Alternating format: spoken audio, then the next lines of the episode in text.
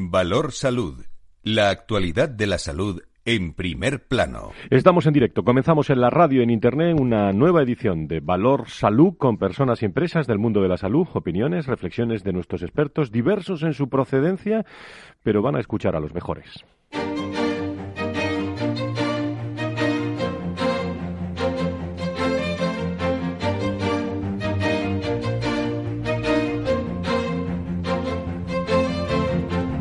Valor Salud es un espacio de actualidad de la salud con todos sus protagonistas, personas y empresas. Con Francisco García Cabello. Muy buenos días, ¿cómo están? La preocupación por la propagación del coronavirus en España rebasa ya nuestras fronteras. A esta hora de la mañana, a las 10 y 5, las 9 y 5 en las Islas Canarias, tanto la Comisión Europea como el Centro Europeo de Control y Prevención de Enfermedades eh, ha pedido hace unas horas una actuación inmediata para que el impacto eh, de la pandemia no llegue a los niveles trágicos de la pasada primavera. Esta institución, este Centro Europeo de Control y Prevención de Enfermedades, en concreto, avisa en un informe de que los datos de España y otros seis países apuntan a un próximo aumento de la mortalidad por COVID-19. Eso se ha oído también en la Unión Europea con Estela Kiriakides. Eh, la escuchan, él es la comisaria de salud de la Unión Europea. Estamos en un momento decisivo. Hoy estamos aquí para pedir a todos que actúen con decisión también. Podría ser nuestra última oportunidad para evitar que se repita la primavera pasada. Y esta alerta ha coincidido también, lo han escuchado, con el reconocimiento en palabras del eh, ministro Illa de que Madrid, hoy a las 12 se conocerán más restricciones, más novedades, es la gran preocupación de, de todos a esta hora de la mañana. La Comunidad de Madrid, Madrid se enfrenta, lo ha dicho el ministro, a semanas duras. Sí que no quiero dejar de decirles que vienen semanas duras en Madrid y que por tanto hay que actuar con determinación y para tomar el control de la pandemia en esta comunidad autónoma. Y en este, en este contexto nosotros vamos a formular nuestras recomendaciones. Como digo, vamos a conocer más detalles a eso de las 12 del mediodía, donde se esperan eh, informaciones, eh, iba a decir como agua de mayo, bueno, eh, se esperan fundamentalmente más restricciones y novedades y preocupaciones también para las próximas semanas ante la Comunidad de Madrid. Y Barcelona también, según eh, Quintorra, vuelve a estar en una situación preocupante. En, eh, en, esta, en este momento reunimos, digamos, toda la información sobre, sobre el coronavirus que le vamos a dar en unos instantes, eh, la última hora de ese coronavirus, que vamos a ofrecer detalles también por todas las comunidades autónomas y se quedan con nosotros. Como digo, a las 12 podríamos conocer nuevas restricciones en la Comunidad de Madrid, que se sumarían ya a las 37 zonas eh, afectadas. Eh, no vamos a especular ahora con algunas zonas, vamos a escuchar a las 12. Ayer no lo quiso, no lo quiso hacer la Secretaría de Estado.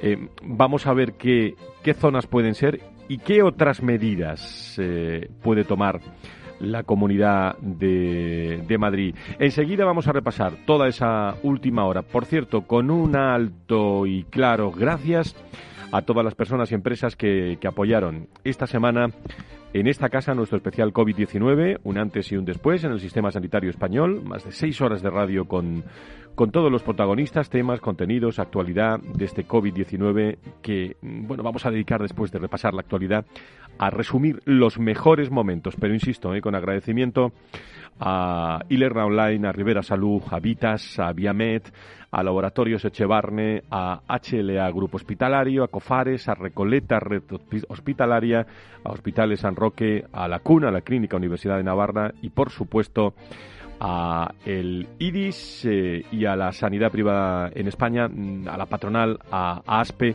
la colaboración en este programa. Con Tatiana Matker, con todo el equipo de producción, con eh, Félix Franco, comenzamos.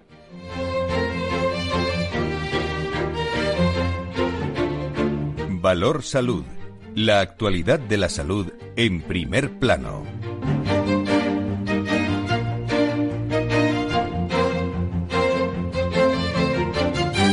Por cierto, que todos esos contenidos eh, los van a tener, los tienen ya en www.capitalradio.es, los contenidos del especial Valor Salud, eh, con crónicas, con testimonios para, para escuchar, aunque hoy vamos a, insisto, escuchar algunos de ellos. Vamos a echarle un repaso a la actualidad. Eh, Tatiana Márquez, muy buenos días. Muy buenos días, Fran. A esta hora estamos muy pendientes, a las 12 del mediodía, dentro aproximadamente de un par de horas, de nuevas noticias ¿no? que nos puedan comunicar desde la Comunidad de Madrid. Eso si no nos lo vuelven a retrasar, esperemos que no. Comenzamos con la actualidad. Los últimos datos facilitados por el Ministerio de Sanidad sobre la evolución de la pandemia del COVID-19 en España revelan que nuestro país suma 10.653 positivos más respecto al día de ayer y de este modo supera la barrera de los 700.000. Así, un total de 704.209 personas se han contagiado desde el inicio de la crisis sanitaria provocada por el coronavirus. Por territorios, la Comunidad de Madrid vuelve a ser la región que más positivos anota con un total de 1.907 afectados, con diagnóstico en el día previo. En total, 210.768 personas infectadas. Le sigue, aunque a una considerable distancia, el País Vasco, con 42.047 en total. En el día de ayer, 481 y Navarra, con 337 en el día de hoy, eh, perdón, en el día de ayer y un acumulado de 16.234. Respecto al número de muertes, el Ministerio ha notificado este jueves 84 fallecidos por COVID más, 500 con fecha de función en los últimos siete días. Estas cifras suponen que en un total de 31.118 personas hayan perdido la vida en España a causa de esta enfermedad. Y hablamos del nivel también de ocupación eh, hospitalaria que crece en nuestro país.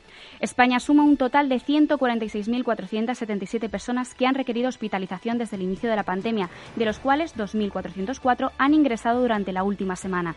Actualmente, del total anterior, 11.041 están hospitalizadas, de las cuales 3.968 se encuentran en Madrid, 1.254 en Cataluña y 1.146 en Andalucía. Ello implica que el 9,5% de las camas se encuentran ocupadas.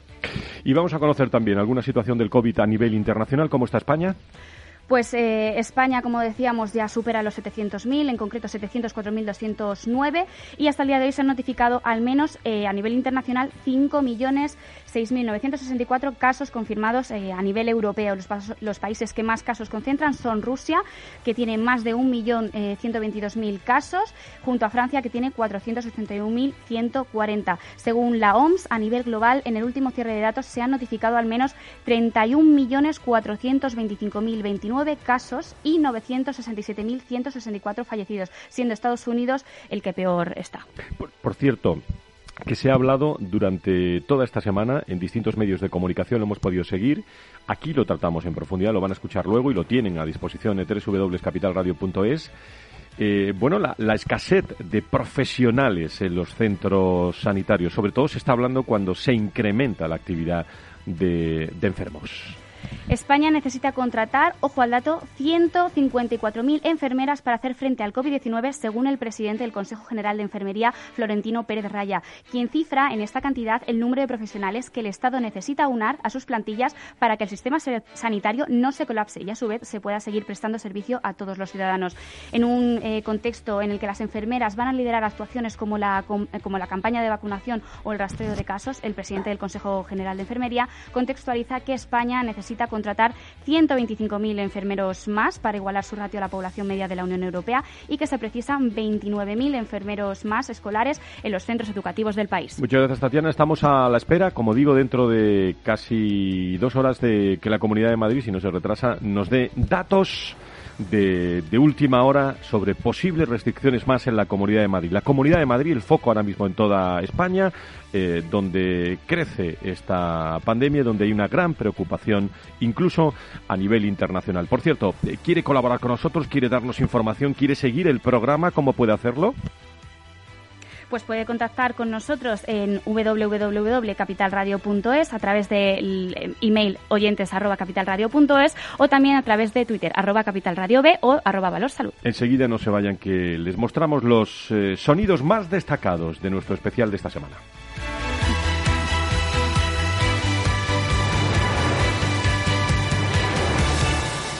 Valor Salud es un espacio de actualidad de la salud con todos sus protagonistas, personas y empresas. Con Francisco García Cabello. Y este martes 22, el martes pasado, eh, tuvimos el programa especial Valor Salud COVID-19, un antes y un después en el sistema sanitario español, de 10 de la mañana hasta las 8 de la tarde desde los micrófonos de Capital Radio se pudo seguir toda esta jornada centrada en el sector salud en momentos clave. Bueno, hubo expertos, hubo empresas, hubo organizaciones referentes, hubo de, todo con todas las empresas que les acabo de comentar, eh, promocionando también este, este programa. En las mesas desarrolladas a lo largo de todo el día se trataron eh, asuntos de, de primera línea, ¿eh?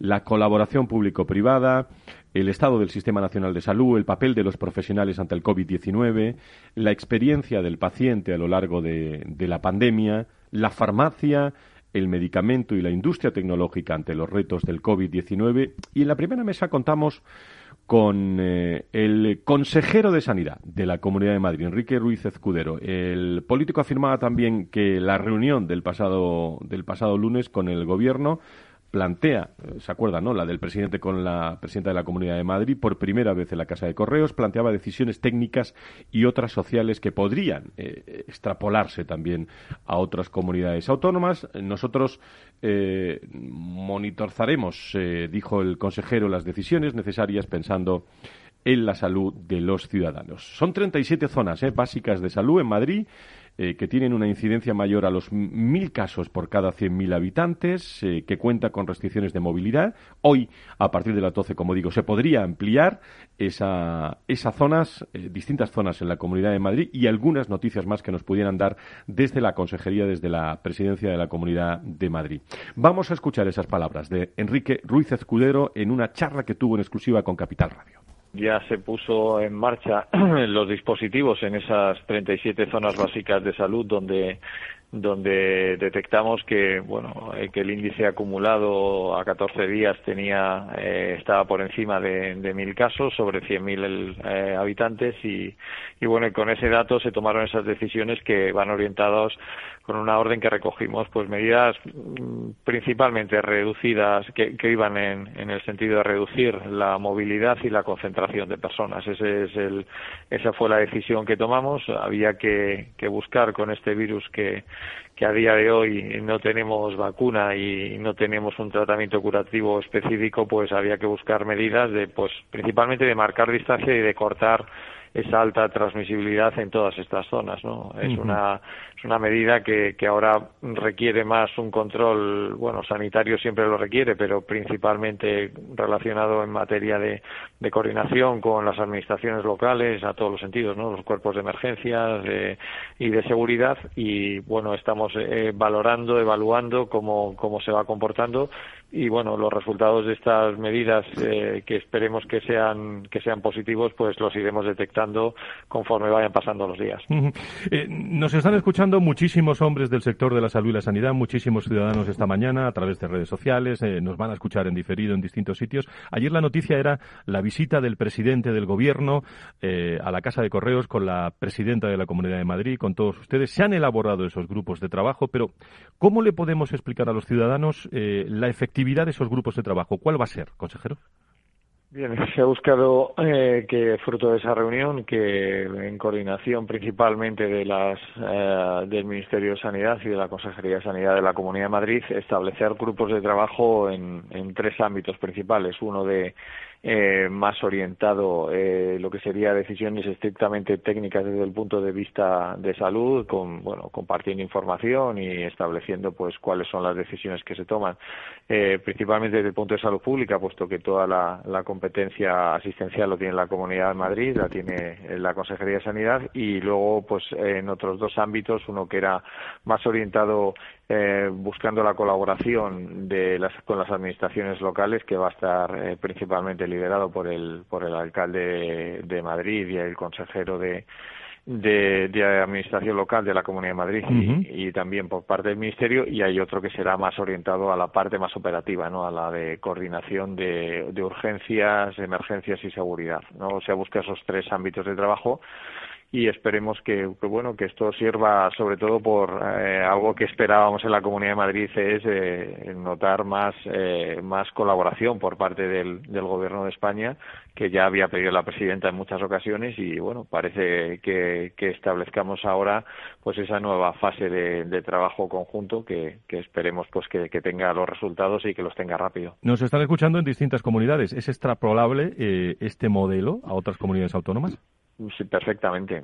Yo entiendo que, bueno, en otras comunidades eh, sí que se había notado más presencia del Gobierno de España. Tampoco entendíamos por qué no se producía en nuestra comunidad y esa fue la petición de la presidenta, de Isabel Díaz Ayuso, y eso es lo que hemos pretendido en estos momentos, ¿no? Sobre todo buscar las áreas de colaboración de allá donde la Comunidad de Madrid no puede llegar por, por toda su legislación, por toda su capacidad, por todas sus competencias y, bueno, lo que buscamos principalmente en varios ámbitos, ¿no? Uno de ellos, por ejemplo, que dé un marco legislativo para poder actuar con celeridad en esta toma de decisiones tan necesarias en un periodo de pandemia, también para establecer control ya de una vez por todas del aeropuerto de Barajas, que sigue siendo una entrada de, de pacientes que vienen sin, sin controles de sus países de origen y luego, bueno, pues buscar que, que nos den eh, también ayuda en algo que es tan importante como la vigilancia de las cuarentenas y sobre todo lo que es en materia de seguridad, que ahí es donde el Gobierno de España, a través de la delegación de Gobierno, tiene esa competencia. La última por mi parte, consejero, eh, me están llegando algunas eh, cuestiones que, eh, nos están escuchando. preguntan si, si se esperan más restricciones a raíz de, informes, de, balance. Lo digo por lanzar un mensaje de tranquilidad a, la, a, la, a todos los ciudadanos madrileños. Bien, nosotros establecemos desde la Dirección General de Salud Pública un sistema de monitorización diario que bueno hace sus evaluaciones con carácter semanal. Entonces nosotros, según los criterios que principalmente técnicos epidemiológicos que vayan determinando desde la Dirección General, en esas zonas básicas de salud, que es eh, la unidad que nosotros utilizamos para monitorizar, que para que se hagan una idea esa zona básica, pues normalmente son entre 24.000 y 28.000 personas, hay 262 en la Comunidad de Madrid y ahí según esa incidencia acumulada 7 a 14 días, si detectamos que va aumentando o que tiene una cifra lo suficientemente alta como para tomar esta decisión, eh, la, la tomaríamos. En ese sentido no hay que no hay que tener ningún tipo de, o sea, igual que no lo hemos tenido a la hora de, incluir estas 37 zonas, pues hay que incluir más zonas, se incluirían sin ningún, sin ningún problema, principalmente por el bien de los ciudadanos y por, por proteger todas esas zonas que yo creo que es lo importante. La voz del consejero de Sanidad de la Comunidad de Madrid, Enrique Ruiz, lo han escuchado, ¿eh? lo estaba adelantando prácticamente el martes en este programa, en, eh, en directo, en el programa especial que tuvimos en, eh, en Capital Radio. Y tanto, ¿eh? que, que hoy a las 12 eh, se pudieran informar también de otras zonas en Madrid con, eh, con restricciones. No puede pasar desapercibido, también le preguntamos que hasta cuándo se va a seguir sin contar con los profesionales farmacéuticos ¿no? en la Comunidad de Madrid para ayudar a, bueno, a, descongestionar un poco el sistema sanitario, ya sea haciendo test o seguimientos a los ciudadanos. Yo creo que la Comunidad de Madrid en ese sentido no es sospechosa de no colaborar, de, no colaborar con sus farmacéuticos. De hecho, bueno, tengo que decir que la relación con el Colegio de Farmacéuticos es una relación muy buena. Además, eh, siempre están dispuestos a colaborar, a ofrecer cualquier tipo de solución de decisión. Es verdad que a veces eh, por, el, por el marco administrativo competencial que tiene la oficina de farmacia y algo que lo llevamos trabajando ya años, que es en sacar la ley de farmacia, donde precisamente se profundiza en ese papel de, de, de, la, de la farmacia como oficina, como, como digamos como un centro asociado a la salud con todas las posibilidades que tiene. Ya hacen una acción además muy buena y diaria con una red eh, de, de, miles de farmacias que están ya funcionando, creo que son 2.900 eh, las farmacias que tiene la Comunidad de Madrid, y desde luego que nosotros, nuestro objetivo es seguir profundizando y buscando esa ayuda. Hay uno de los puntos que es la realización de test, que en ese sentido nosotros no vemos que es una que, que, que vemos que es una buena decisión pero ahí tenemos que buscar la colaboración de del, del, Ministerio de Sanidad a través de la Agencia Española del Medicamento que permita realizar esa venta y esa realización de los test en la oficina de farmacia, que nosotros entendemos que no es que es una decisión que puede tener todo el sentido, ¿no? Al fin y al cabo, si queremos darle ese papel eh, que tiene eh, a nivel sanitario, yo creo que sería un, buen avance a la hora de conocer cuál es la situación de la población de Madrid respecto al coronavirus. Enrique Ruiz Escudero, como digo en directo, las palabras eh, que estamos resumiendo para todos ustedes en este programa. Resumen de nuestro especial del martes. Hoy será protagonista también a las 12, como digo, con esas nuevas restricciones la Comunidad de Madrid. Estamos esperando esa información. Por cierto, tuvimos mesa de políticos también. Eh, los políticos escucharon también al consejero de Sanidad de la Comunidad de Madrid. Estuvo con nosotros Rosa Medel de Unidos Podemos, Elvira Velazco del Partido Popular, Ana Prieto del Partido Socialista y Guillermo Díaz de Ciudadanos. Con ellos hablamos sobre el sistema nacional de, de salud, en concreto lo que se está, lo que está funcionando y, las evidentes carencias. Eh, yo intenté ¿eh? que nos olvidáramos, eh, qué utopía, ¿verdad? Que nos olvidáramos de la política con políticos y habláramos de salud con los políticos, pero no sé, no sé si lo conseguimos. Vamos a escuchar algunas de esas palabras. la voz de Rosa Medel de Unidas Podemos. Nosotros tenemos un sistema nacional de, salud eh, potente, un sistema nacional de salud financiado vía impuestos y es de cobertura universal. A nosotros nos parece que es un sistema muy bueno. Tiene sus problemas, pero es un, sistema muy bueno y además ha sido reconocido así internacionalmente, ¿no? Hasta la Organización Mundial de la Salud reconoce las bondades del sistema. Pero es un sistema que ha estado castigado durante muchísimos años un sistema funciona bien si tiene una buena financiación. ¿Qué ha ocurrido? Que desde la crisis económica y ni siquiera desde la crisis de, de 2008, antes ya desde, los años 90 del, siglo pasado, eh, se ha estado infrafinanciando por distintas cuestiones. Esto ha hecho mucho daño al Sistema Nacional de Salud y se ha notado durante la pandemia. La pandemia nos ha pillado con una, eh, un sistema debilitado, bien organizado, pero debilitado. Y eso es lo que ha aflorado. Y eso es lo que ha hecho que ahora las encuestas del CIS digan que el 94% de la población quiere un sistema nacional de salud potente que les proteja, porque sin salud no hay sociedad, sin salud no hay economía, sin salud no funciona nada, y quieren sobre todo que sea reforzado. Todo el daño que ha sufrido de recortes, sobre todo por las políticas de recortes de los gobiernos del PP, porque hay que decirlo así, todas esas políticas deben revertirse y por eso está apostando toda la sociedad, toda la sociedad. Las encuestas del CIS lo demuestran y no solo en las encuestas del CIS. En la Comisión de Reconstrucción, absolutamente todos los comparecientes dijeron el Sistema Nacional de Salud es una inversión, no hay que valorarlo como un gasto, es una inversión y esa inversión beneficia absolutamente a toda la población, a ricos y a pobres. Una persona que se siente cubierta en el sentido eh, de, tener la salud eh, financiada se siente protegida es un gran corrector de desigualdades y debemos defenderlo. Bueno, pues la voz de Rosa Medel escucharemos también ahora. Vuelta de pausa a Elvira Velasco eh, del Partido Popular, Ana Prieto del Partido Socialista y a Guillermo Díaz de Ciudadanos. Fue la mesa de políticos eh, eh, para hablar de, salud. No se vayan, le estamos resumiendo los mejores momentos, las voces protagonistas de, de este especial, estando muy pendientes de la, de la actualidad en las próximas informaciones que lleguen desde la Comunidad de Madrid.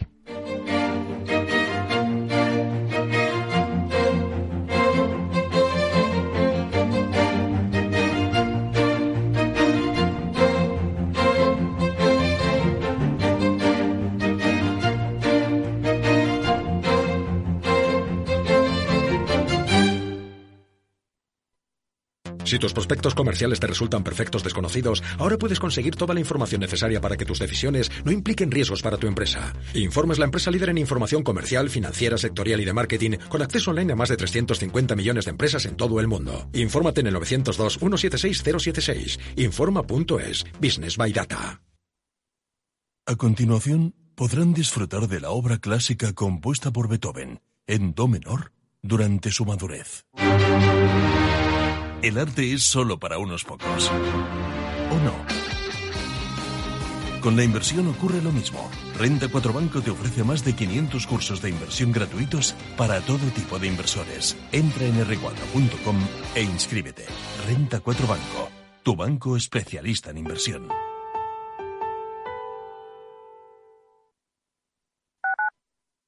Tu radio en Madrid 105.7, Capital Radio. Memorízalo en tu coche. Todos los lunes de 11 a 12 de la mañana en Capital Radio tienes una cita con Rock and Talent. Un programa diferente que combina el talento con las canciones de rock más inspiradoras. De la mano de Paloma Orozco conocerás gente emprendedora, las startups más novedosas y las ideas más originales del mundo de la gestión. Rock and Talent. Los lunes nunca fueron tan sorprendentes. Esto te estás perdiendo si no escuchas a Luis Vicente Muñoz en Capital, La Bolsa y la Vida. Las posiciones cortas lo que son es el buitre que devora el cadáver. Cadáver es anterior, ha muerto antes. No te confundas. Capital, la bolsa y la vida. El original.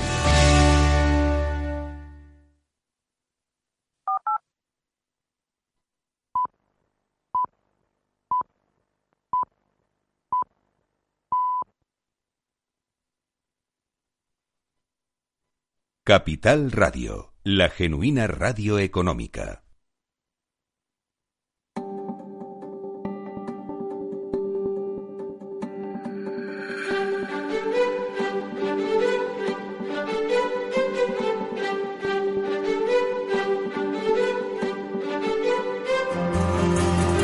Valor Salud es un espacio de actualidad de la salud con todos sus protagonistas, personas y empresas con Francisco García Cabello.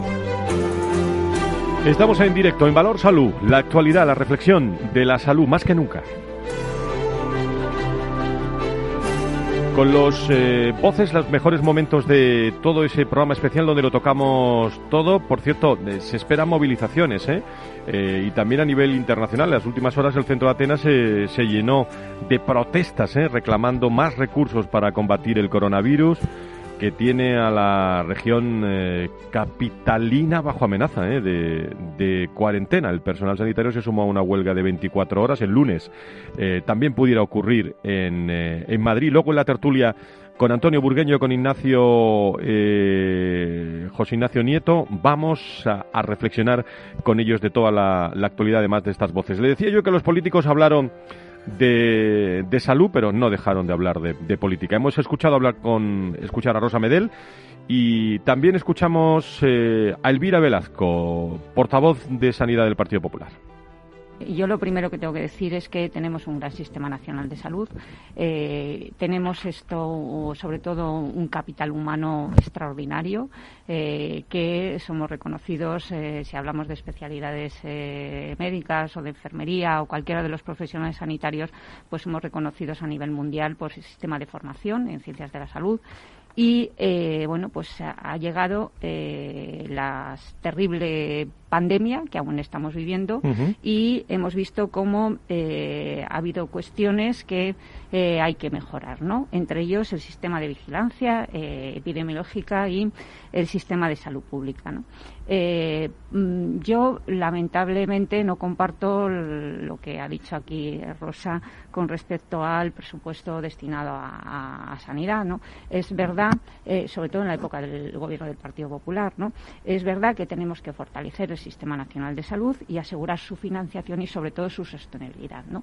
Incrementar criterios, pues, eh, que vaya en beneficio pues eh, de esa industria española eh, y luego que pues, esos nuevos tratamientos que repercutan en los pacientes ¿no?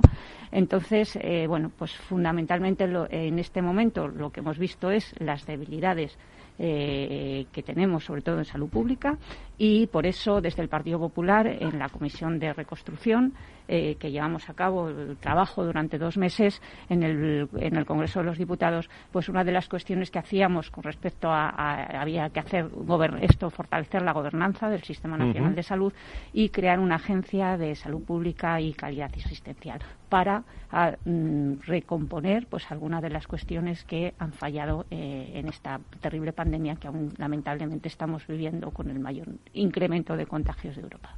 Eh, tuvimos representación de todos los partidos políticos, portavoces del Congreso, en, eh, en, ese programa. También estuvo con nosotros Ana Prieto, portavoz del Partido Socialista en, de Sanidad en el Congreso. Estos días se cumplen seis meses desde que el Gobierno de España pues aprobó el estado de alarma para frenar la pandemia provocada por el, por el SARS-CoV-2. Es verdad que, este virus nos ha sumergido en una crisis sanitaria, económica y social sin precedentes en los últimos 100 años. Pero también esto nos ha permitido comprobar la, gran calidad profesional y humana de los profesionales sanitarios y no sanitarios que en circunstancias de tanta tensión, que en momentos tan complejos, pues han estado eh, en primera línea y son un ejemplo para toda la sociedad. Y esto creo que hay que, decirlo y que, insistirlo. Y también, pues, quiero destacar pues la, gran calidad de nuestro sistema nacional de salud, de nuestro, de nuestro sistema sanitario, que, y su capacidad de adaptación en, situaciones muy adversas y, de gran incertidumbres. Es verdad que esta crisis nos ha mostrado las fortalezas, pero también las debilidades de, nuestro Sistema Nacional de Salud. Ha dejado clara la, necesidad de, introducir reformas, eh, porque es indudable que los cambios que hoy sabemos necesarios, que estas medidas sanitarias que, deberán tomarse para hacer frente a la pandemia que nos afecta han de tomarse con el máximo consenso político posible y por eso, pues recientemente en el Congreso de los Diputados, pues entre todos hemos definido un itinerario en materia de sanidad y salud pública, pues que ha quedado enmarcado en el seno de una comisión de reconstrucción social y económica de España. Y quiero destacar pues esa voluntad de acuerdo de todos los grupos parlamentarios que en un ejercicio de, responsabilidad pues hemos conseguido generar un gran espacio de acuerdo. Allí hubo diálogo serio y nos entendimos desde la discrepancia. Y creo, creo que esto también hay que, ponerlo, ponerlo en valor porque la voluntad de escucharnos y de, entendernos entre todos va a responder a la nueva realidad generada por esta grave crisis sanitaria derivada de, de la COVID-19. Pues estuvo Unidos Podemos, estuvo el Partido Popular, PSOE, faltaba Ciudadanos con Guillermo Díaz, eh, que también hablaba sobre ese Sistema Nacional de Salud y la actualidad del mundo de la, de la salud. Las instituciones y los partidos políticos deberían ayudar y no entorpecer o lanzarse trastos a la cabeza unos a otros, pero la solución viene de mano de la ciencia. Hay varias vías abiertas de solución y yo quiero eh, destacar que, que estamos en una segunda ola pero que con, casi total seguridad a final de año, principio del año que viene, estaremos ya con la solución en marcha. Es muy importante tener esto en la cabeza para no desfallecer, para no caer en el desánimo, para no pensar que esto va a durar para siempre, que no, que una vez más, como tantas veces a lo largo de la historia, la ciencia, frente al pensamiento mágico y frente al tribalismo, va a, a encontrar la solución. Yo Mm, si bien comparto que, bueno, yo y mi grupo parlamentario, el grupo parlamentario de Ciudadanos, si bien compartimos que el sistema de salud ha estado infrafinanciado, hay una cuestión que queremos destacar como un problema básico y principal que nos hemos encontrado durante, sobre todo al inicio, los primeros compases de esta pandemia, y es que el Ministerio de Sanidad estaba vaciado. No servía prácticamente para nada. Era un ministerio que rechazó, por ejemplo, eh, Podemos durante las negociaciones para formar un gobierno porque decían que era un ministerio vacío de competencias. Y estaba vacío de competencias y de medios. ¿Por qué? Pues porque se confundió eh, el transferir competencias con eh, despojar de una función que tenía el Ministerio de Sanidad, que es coordinar la sanidad en toda España y coordinar la sanidad en caso de pandemia. Y parecía que las pandemias nunca llegan y las pandemias, pues aquí la tenemos y ha llegado. ¿Qué tenemos que hacer? ¿Cuál es una de las funciones principales que tenemos que conseguir ahora mismo en España? Pues que el Ministerio de Sanidad, a través del Consejo Interterritorial, por ejemplo, eh, refuerce ese papel de coordinación y que no dependa de una comunidad, de la comunidad autónoma en la que se encuentre uno, eh, la mayor o menor seguridad que va a tener frente a una pandemia como esta. Y sobre todo también que no tengamos que tardar, por ejemplo, que es una cuestión que no me explico, eh, la APP, esta que se ha hecho eh, del radar COVID, haya comunidades autónomas que, están tardando más, parece ser, espero que sea una noticia que nos puedan desmentir, porque no se había hecho en euskera. O sea, ¿qué sentido tiene esto? ¿De verdad estamos ya con esto también en estas materias? Pero sobre todo, destacar la necesidad de un Ministerio de Sanidad fuerte que coordine a todas las administraciones. Pues esa fue la mesa política para hablar del estado del Sistema Nacional de Salud. No se pierdan a través de www.capitalradio.es todos los podcasts que tenemos sobre eh, el estado de la salud en nuestro país con el COVID-19 desde el punto de vista político y sanitario, médico. Eh, estuvieron expertos, estuvieron eh, políticos, economistas, estuvieron farmacéuticos, investigadores, hacia dónde vamos, todo. Pero en la jornada especial de ese antes y después del sistema sanitario tuvimos una mesa muy centrada, ¿eh? Eh, que fue la yo diría que una de las más importantes en estos momentos. El papel de los profesionales sanitarios ante el COVID. Tuvimos al director de recursos humanos del Ministerio de Sanidad, vamos, de ordenación de, todo el capital. Le, preguntaba yo que tiene que ponerse de acuerdo con 17 directores de recursos humanos más de toda España, dada esa coordinación autonómica. No podemos empezar de otra manera que, dando las gracias, como digo, en mayúscula a todos aquellos que se han dejado la piel por cuidar de todos, incluso poniendo en riesgo su propia salud. Muchos de ellos se van a quejar el lunes, ¿eh? eh que hay previsto, eh, hay que ver al final una, una posible huelga sanitaria. ¿no? En la mesa centrada en los profesionales de salud se han intercambiado impresiones, reclamaciones, miedos. Eh, de hecho, tal y como apuntaba, se apuntaba en la jornada, más del 45% de los sanitarios tienen ansiedad creciente y en más de que, va creciendo día a día, minuto a minuto, y en más de un 20% se observan incluso, eh, permítanme, cuadros depresivos tras vivir también el colapso de, de los hospitales eh, por el coronavirus y la falta de personal. Antonio Cabrera estuvo en la mesa secretario general de la Federación de Sanidad de Sectores Sociosanitarios de Comisiones Obreras y nos hablaba de esa escasez de profesionales. Yo creo que lo primero que habría que hablar es de la escasez de profesionales, porque es una de las cosas que más se está poniendo en valor en los últimos tiempos. Eh, tenemos ahora mismo saturado mm, la atención primaria prácticamente en todo el Estado. Pero no solo en la época post-COVID, ¿eh? ya la atención primaria, anteriormente a la, a la pandemia, ya habíamos dicho nosotros, habíamos hecho una rueda de prensa en noviembre, habíamos mandado un documento al Ministerio que necesitaba la atención primaria un importante, una importante inversión.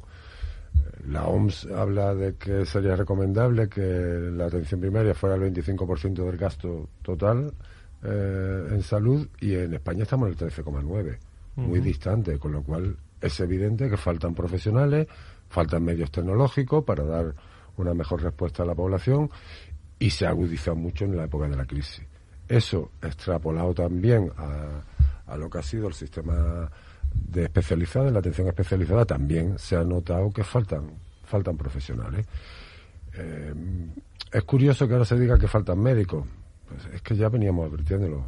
Eh, no, es casual, ¿eh? Desde el 2011 que se hizo un estudio de la Universidad de La Laguna donde se alertaba de que iba a haber muchísima renovación de, profesionales, muchísimas jubilaciones, se necesitaban muchísimas plazas MIR y no se tomaron medidas. Y eso es las consecuencias de ahora. Falta profesionales, muy agudizados, no en todas las especialidades, pero sí ya en bastantes especialidades médicas, faltan enfermeras y yo creo que faltan muchísimos profesionales en general. Para nosotros lo principal ahora mismo es la falta de profesionales. Y Jordi de Dalmas es vicepresidente del Consejo General de Colegios Farmacéuticos, eh, que también eh, estuvo con nosotros, insistía también en la falta de personal sanitario y, muy importante, eh, el desgaste psicológico de los profesionales de la salud. Hemos tenido una explosión de responsabilidad por parte de todos los profesionales que integramos el sistema sanitario, público o privado, y una voluntad de, dar lo mejor de sí mismo, ¿no? Además con un con un doble matiz, ¿no? Un matiz de profesionalidad, evidentemente, este es un sector muy profesional, pero también con un matiz de solidaridad impresionante, ¿no? Eh, todos los profesionales querían dar lo mejor de sí mismo porque es que la sociedad lo necesitaba. Esto es una situación excepcional. Visto esto, mm, ¿qué hay que decir de la situación de nuestro eh, sistema sanitario? Viniendo, como vinimos, pues un mm, sector eh, contempla 70.000 farmacéuticos, de los cuales pues 50.000 eh, están en oficinas de farmacia, pero unos 20.000 están en su mayor parte en el sistema público también, ¿no? Es evidente, venimos con resaca de una crisis tremenda, la del 2011, como como destacabas, donde se cerraron los grifos y se dejaron de hacer las inversiones, tanto en plantillas como en medios, en nuestro sistema sanitario, ¿no? Y claro, todavía no nos hemos recuperado y hemos empezado a respirar que nos ha llegado el COVID, ¿no? Y el COVID, ni seguramente en las mejores condiciones, también hubiese tensado muchísimo el sistema, ¿no? Por lo tanto, en estos momentos estamos exhaustos y con necesidad de continuar, porque eh, ese es nuestro papel, pero ya después de un envite en marzo, abril y mayo muy duro, muy duro, donde todo el mundo ha dado lo que, lo que tenía. Ahora, resacosos de esa de esa primera etapa, nos viene otra esto sigue, ¿eh? esto sigue y, y creciendo, ¿no? Y tanto que sigue, eh, y estamos esperando esos, eh, esos datos. Madrid sigue liderando la tasa de contagios de coronavirus en España.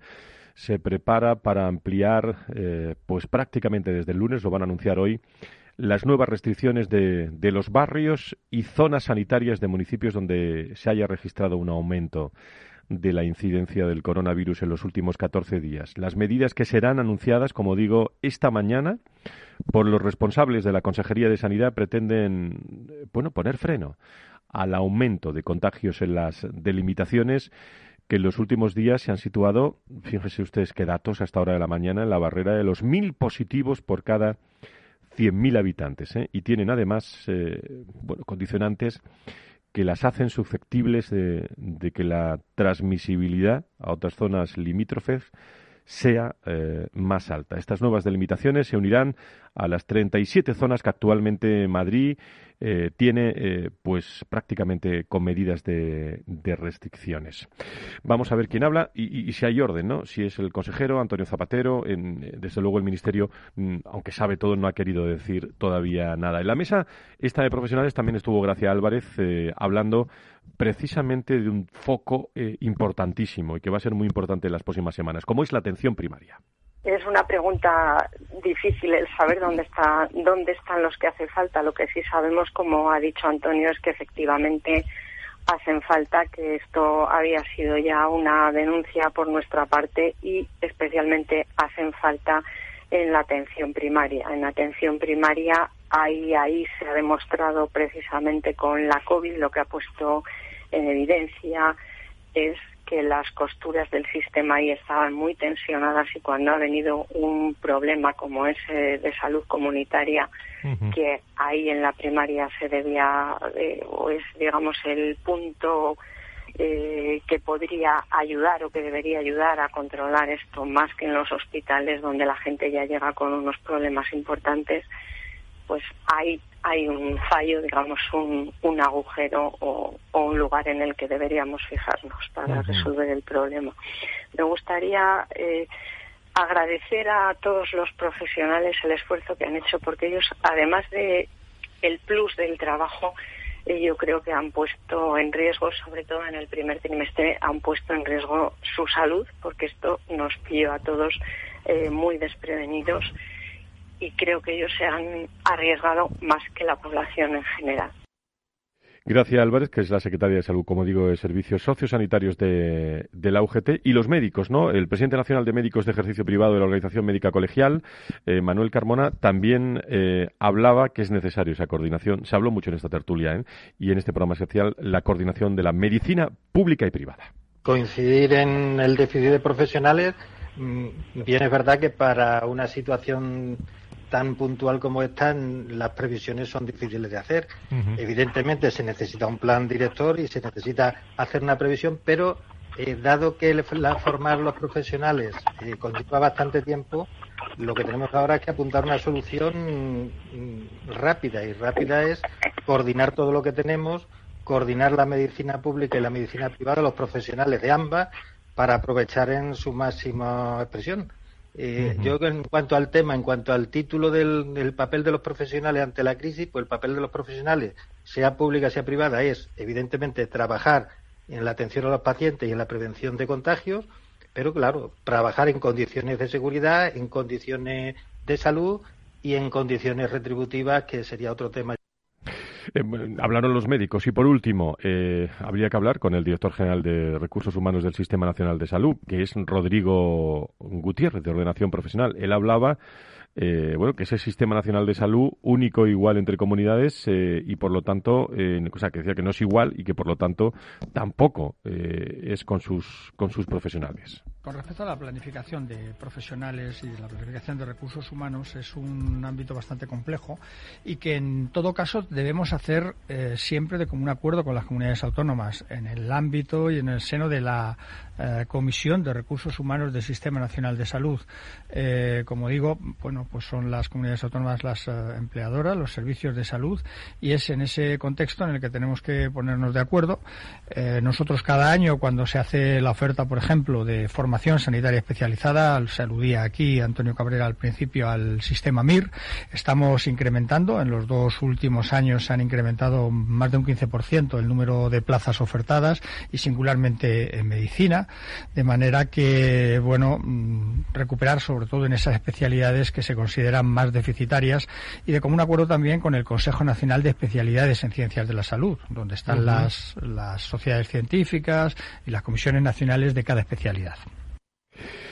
Pues ese es el testimonio también del responsable de recursos humanos del, eh, Ministerio de Ordenación. Bueno, han escuchado los mejores sonidos, ¿eh?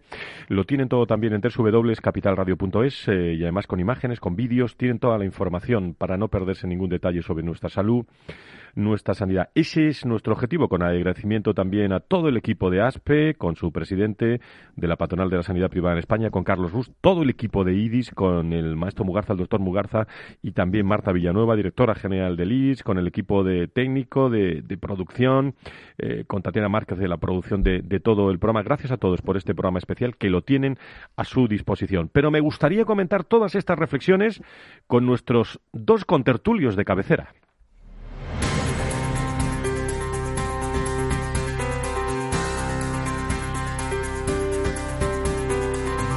Valor Salud.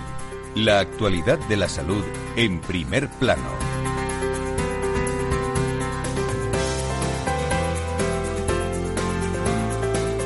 Y ellos son con nombres, apellidos y roles eh, que representa también mucho conocimiento en el mundo de la salud y la sanidad. Antonio Burgueño, director del proyecto Impulso. Don Antonio, muy buenos días, bienvenido.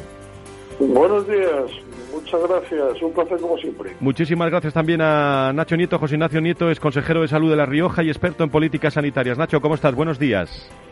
Buenos días, buenos días, Fran, buenos días, Antonio. Pues aquí estamos, a ver qué, de qué hablamos hoy, que hay mucho de qué hablar. Bueno, pues habéis escuchado el resumen de y todos nuestros seguidores de todo el programa, vosotros estuvisteis, pero bueno, en primer plano están esos posibles eh, nuevos anuncios ¿no? Eh, de la Comunidad de Madrid, que parece va a establecer limitaciones en los barrios donde se cumplan los, los parámetros, ¿no? entre ellos que supere la incidencia acumulada de mil casos por cada 100.000 habitantes. ¿Cuál es vuestra primera reflexión sobre esta noticia que va a ser la última de este programa y la primera en las próximas horas? Sí, eh, bueno, pues yo creo que por un lado está claro que la Comunidad de Madrid está tomando medidas ante la situación que se crea, situación que por cierto está aumentando en toda España con mayor o menor incidencia. Eh, es verdad que se está tomando ese dato de referencia que es importante, pero que es uno de los eh, muchos que, hay que manejar en el desarrollo de esta pandemia y que hay que tener en cuenta. Y, lo que a mí me está resultando de alguna manera eh, curioso es que primero se pide que se tomen medidas y luego cuando se toman medidas de una forma eh, quizás no demasiado comprensible y muchos ciudadanos lo están manifestando eh, públicamente cuando se les pregunta que no entienden el por qué está habiendo esos movimientos incluso violentos por tomar unas medidas que son absolutamente eh, necesarias. Eso nos tiene que hacer reflexionar. Antonio. Pues estoy completamente de acuerdo. Hay algunos que parece que están en el dime de qué se trata que no pongo. Eh, tome la medida que tome, vas a estar, van a estar en oposición. Curiosamente, cuando además empieza a haber por fin una coordinación, como bien había explicado en, el especial, por cierto, enhorabuena a todo el equipo, porque aunar tantas voces en un solo día tan organizadamente, pues no es nada fácil. Muchas gracias, Antonio. Y, ahí quedan, ¿eh? Están ahí. equipazo, o sea, equipazo y gran programa. Entonces, eh, bueno, volviendo al tema, pues no enrollarme, estoy completamente de acuerdo.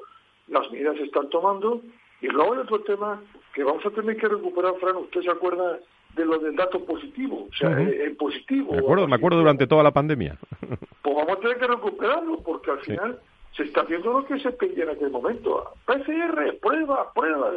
Claro, pues se están haciendo y no buena noticia que se hagan casos, pero la buena noticia es que se está haciendo las cosas con más o menos acierto, porque tenemos que ser un poquito flexibles, porque la incertidumbre es mucha, no es una situación normalizada, y la posibilidad de errar o no terminar de aceptar también existe. Lo que hay que exigir es que se trabaje, se tomen medidas y se intenten hacer las cosas con el máximo rigor posible. Dígame una cosa, eh, ¿alguna opinión sobre, mm, bueno, hablamos de escasez de médicos, de enfermeras, pero agotamiento que está llevando, pues, eh, a que esos médicos se pueden echar a la calle eh, pues a partir de principios de la semana que viene y, y, también otros muchos rincones ¿no? que se pueden echar a la calle. El, otro día vimos también manifestaciones frente a, a, la Casa de Correos cuando se llegaba a ese acuerdo entre el presidente, eh, sin, sin ningún tono político, permítanme, pero como socialmente estamos en un momento delicado también. Sí, es verdad. Lo que pasa es que, Fran, sin intención política, pero la tiene. O sea, no es solo un movimiento social, es curioso que solo se produzcan esos movimientos en determinadas circunstancias y con determinadas condiciones y eso, eh, esa parte a nadie se le, se le escapa por mucho que quedamos y, es lo que, lo que está ahí en esos movimientos, en esas, a veces incluso eh, animados desde eh, la oposición en la Comunidad de Madrid, el gobierno en el gobierno de España como partidos y eso desde luego no es no es nada bueno.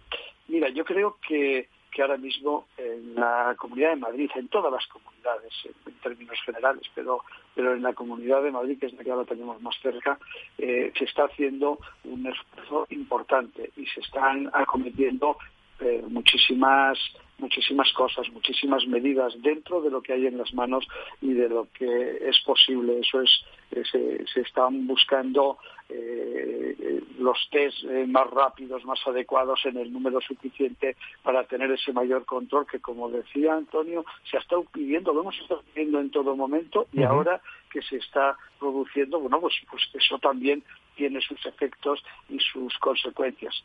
Y lo que tú decías, eh, que este es, un, este yo creo que es con errores, con aciertos, con hecho mejor o peor en cada momento, pero el esfuerzo no hay ninguna duda que se está haciendo y yo creo que es algo que también eh, tienen que valorar los profesionales que lo hacen, porque como, esto como en todo, unos están en un lado, otros están en, otro, cada uno tiene su opinión y su postura. Está claro que están cansados, han trabajado muchísimo.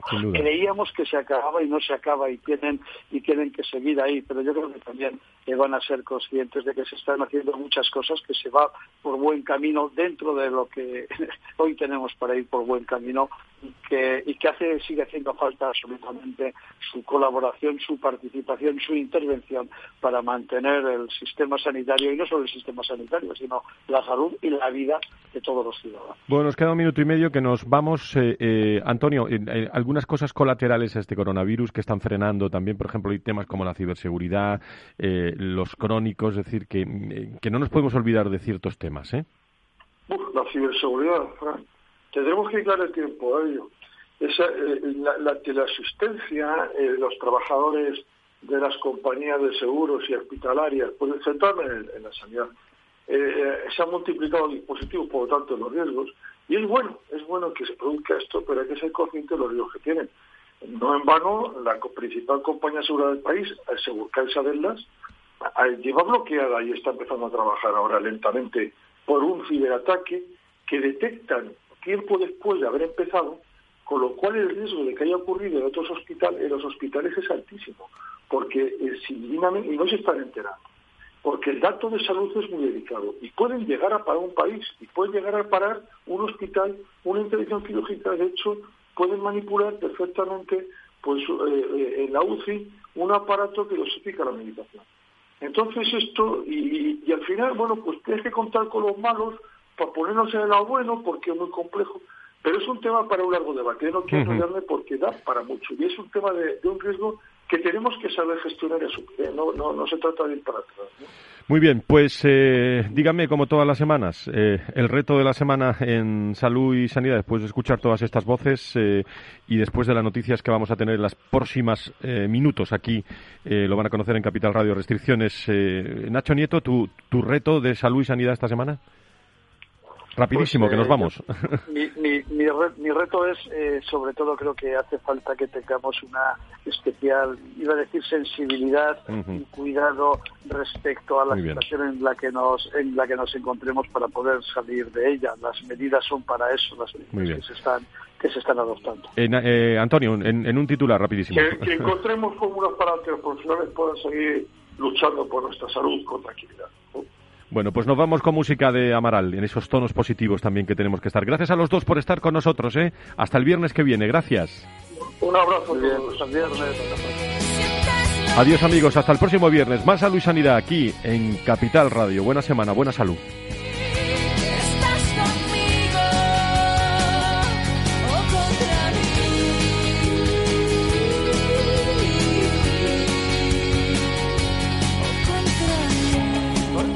Valor Salud. La actualidad de la salud en primer plano todas las semanas con sus personas y empresas. En Capital Radio, con Francisco García Cabello. Hola, soy Leopoldo Abadía, autor de La Crisis Ninja, y quiero hablaros de lo normal. Lo normal es que cuando inviertas tus ahorros, nadie deje los mejores productos de inversión para otros que tienen más dinero. Con Finanbest puedes invertir como lo hacen los grandes patrimonios, accediendo a los mejores productos de inversión. Entra en finanbest.com y descubre que lo normal es extraordinario. Lo normal es Finanbest.